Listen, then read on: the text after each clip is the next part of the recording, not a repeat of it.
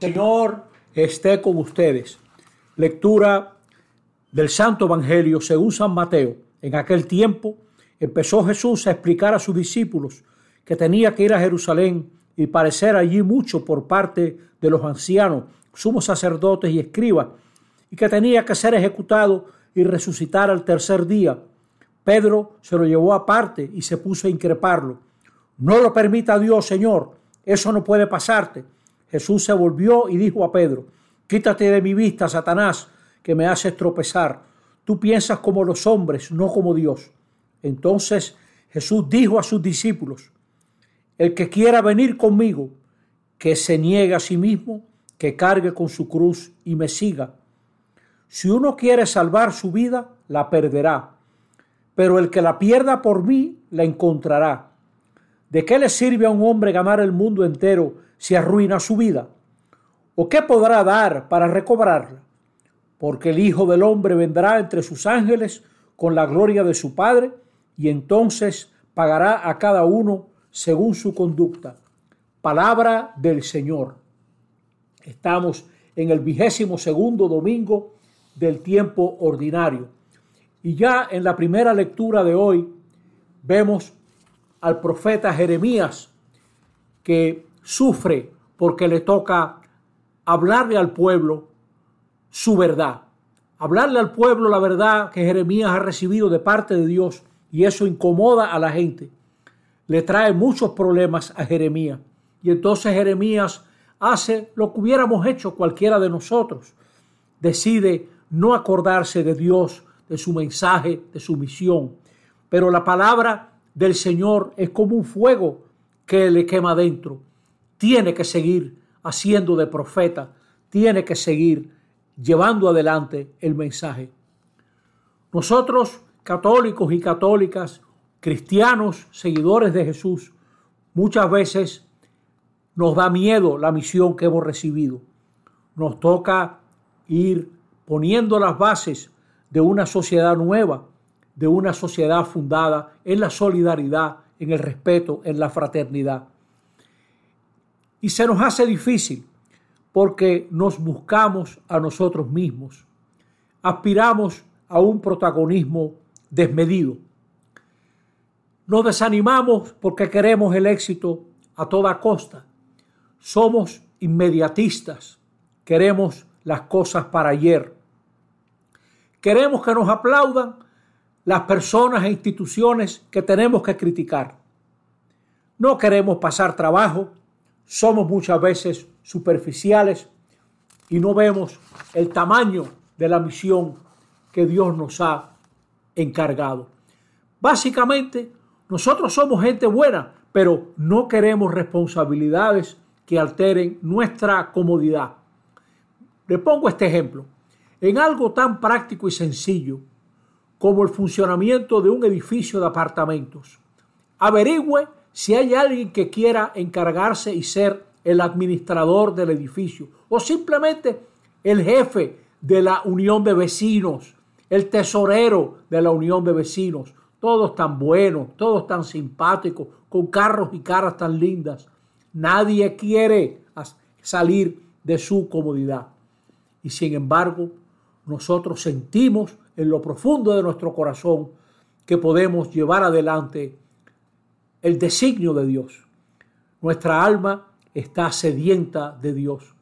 San Agustín dijo una vez, nos hiciste Señor para ti y nuestro corazón no reposará hasta que descanse en ti.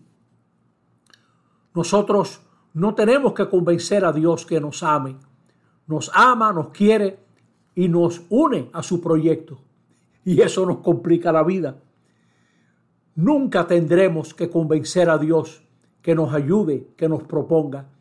Lo que nos toca es discernir, como Pablo dice en la segunda lectura de hoy. Léanla despacio, léanla despacio. Discernir qué es lo verdaderamente bueno, lo que agrada a Dios, dice él.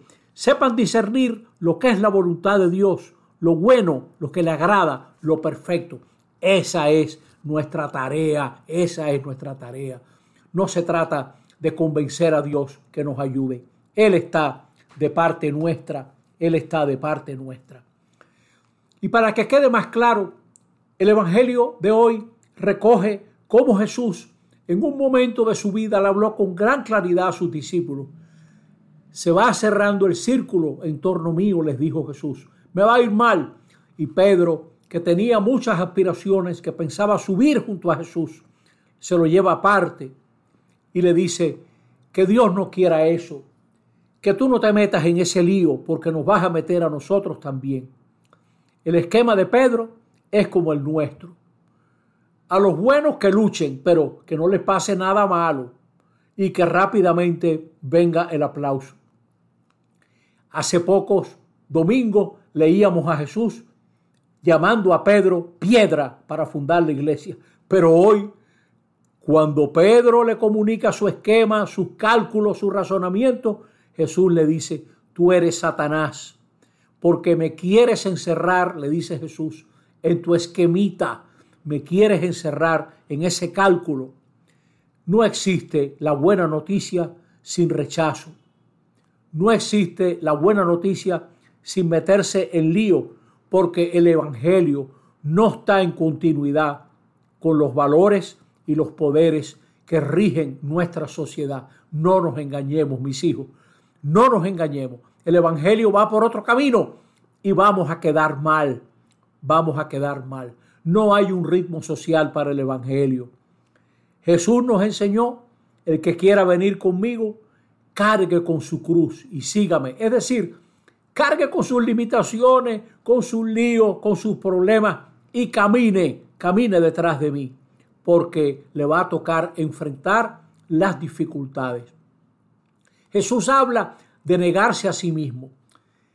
Todos nosotros tenemos un cierto afán de autoafirmación, de poner por encima de todo nuestros intereses.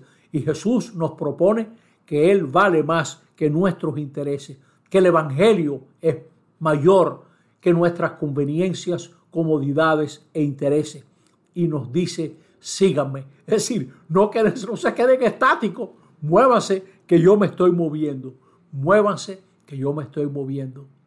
Qué gran lección para nosotros pensar esto despacito. ¿De qué le sirve al hombre, dice Jesús, ganar el mundo entero si pierde su vida? Hermano, ¿qué son las cosas? ¿De qué sirven las cosas? El dinero, las posesiones, si no hay vida. Hay que buscar la vida había un canto que hace poco todavía se cantaba. Me olvidé de vivir. Es verdad. Nos hemos olvidado de la verdadera vida que viene del Señor. Como dice el Salmo, mi alma tiene sed de ti, del Dios vivo. Que este Evangelio nos ponga a pensar, porque este es Jesús en, en su verdad más, más honda, el Jesús de Nazaret que se atrevió a querer algo y nos asocia a su querer. Que queramos ir con Él. Que así sea. Amén.